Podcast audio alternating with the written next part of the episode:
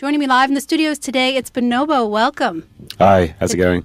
It's great. It's fabulous to have you here. So, even better now that you are here. Thank you so much for coming in today. You're welcome. Thanks for having us down. Well, I'm excited to hear some music. Want to start off with a couple songs? Yeah, sure.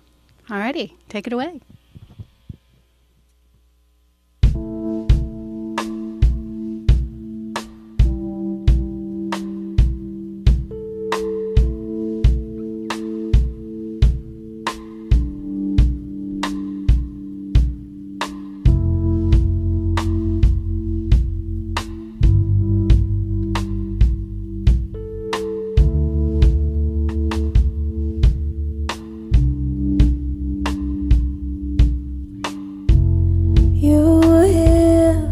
a while.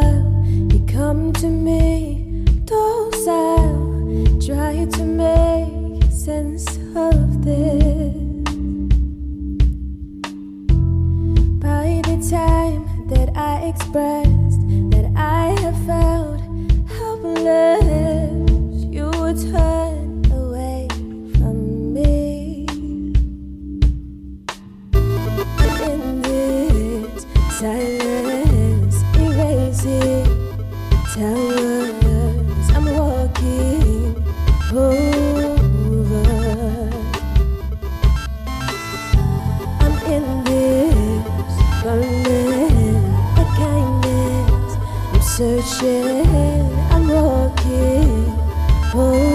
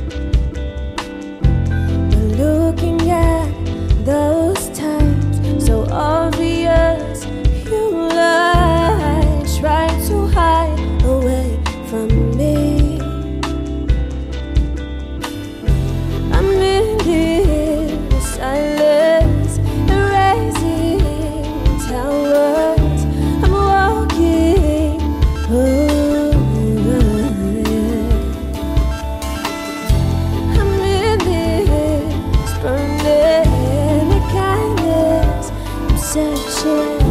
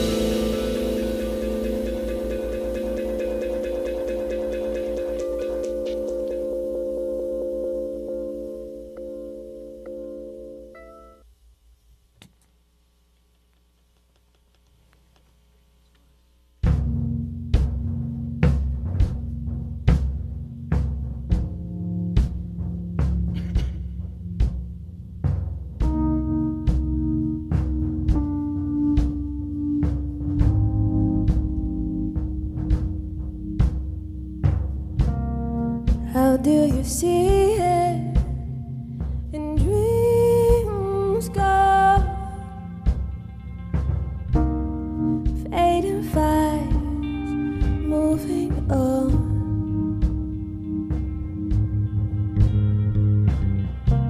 And why do you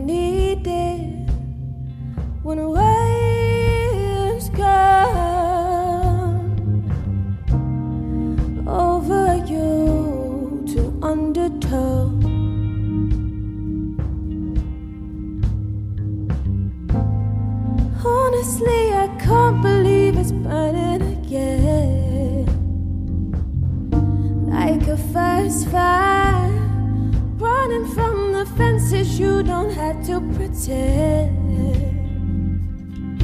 Like a first fire.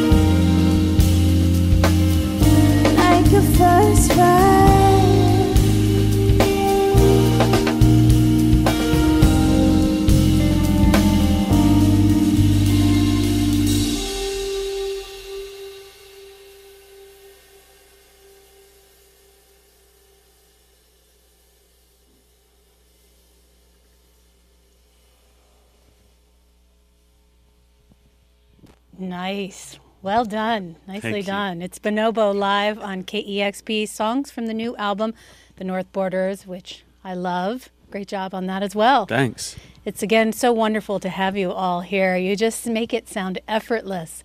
working together. Have you all been playing together for a long time? Um, well, this kind of this format is the, the, the sort of the live band, uh, and I guess sort of most of us have been doing it for. I mean, uh, yeah, I kind of started doing the, the, live thing in about 2006, uh, and kind of half of us uh, have been there since then, and, and a couple of others have just been on since this album, really. I guess when you're professional, you can just jump on board at any part on the train and make it sound good. you, you, you mentioned um, 2006 going to the live format. You've been making music for a long time. It's been a decade and a half, give or take. Almost, yeah. And um, the new album is great, and it makes me wonder: Do you have any specific inspiration or a thread when you're starting, or um, do you just kind of go go in full force and? Yeah, I mean, I just I tend to to just sort of you know let the music be more of a re- reflection of the kind of palette of music that I'm listening to at the time. Really, I never start out with a manifesto as such. I just kind of want it to be a reflection of where I'm at musically at that time. So, you know, it's kind of developed a little bit in those ten years, and it's it's it's, it's kind of followed my taste rather than where I, you know, think it's sort of should go. But but yeah, it's been a, yeah, it's a sort of developing sound, I guess. Speaking of your taste, you use a lot of samples in your work. Um, some of them recorded, some of them you create on your own. Do you find that you go back to an older sound, or are you using more contemporary music, or is it a mix? Well, I'm. I mean, I'm still sampling, but I'm sampling in a different way than, than I used to. I think when I started out, it was from a far more basic approach. It was is that sort of that kind of old school kind of hip hop approach of cut and paste and sort of digging for breaks on records. But I think I've moved on now to, to, to sort of possibly be you know be a bit more sort of progressive with the way I use samples and, and re- you know I'm recording stuff from the ground up now, whereas before I was just sort of you know playing around with loops. So this is a little more. I think it's just the, the more I learn about how to produce, then it kind of the sound expands. What are some of the more unexpected, um, or some of the unexpected samples you've kind of got buried in this record that we might not, well, might been, not catch on first listen? I've been using a lot of um, sort of foley recording on this record. So you know, a lot of the drums, especially, are from things like you know, sort of paper coffee cups, or like dropping coins into water, or scrunching paper into a microphone. So I'm kind of looking for more, you know, interesting textures to to start and sort of, you know to replace kind of like bass notes with, with things that sound like you know have some some kind of notation or tone. So I'm just kind of interested more in sort of find, you know a lot of found sound stuff on this record. It sounds like a lot of fun. Yeah, it is. You can spend a whole afternoon just you know dropping nuts and bolts onto a carpet and recording it. It's kind of uh, can really sort of get in, get zone out a little bit sometimes. And then you bring in these fine folks, and uh, you've yeah. got the live show. Speaking of which, tomorrow night you'll be at the Commodore Ballroom in Vancouver. Yes. Then coming back through Seattle, yeah, playing Showbox the Market on Wednesday. Exactly, exactly, yeah. Well, how exciting! Do you have time for a couple more songs? Yeah, absolutely. All right, love that. Bonobo live here on KEXP.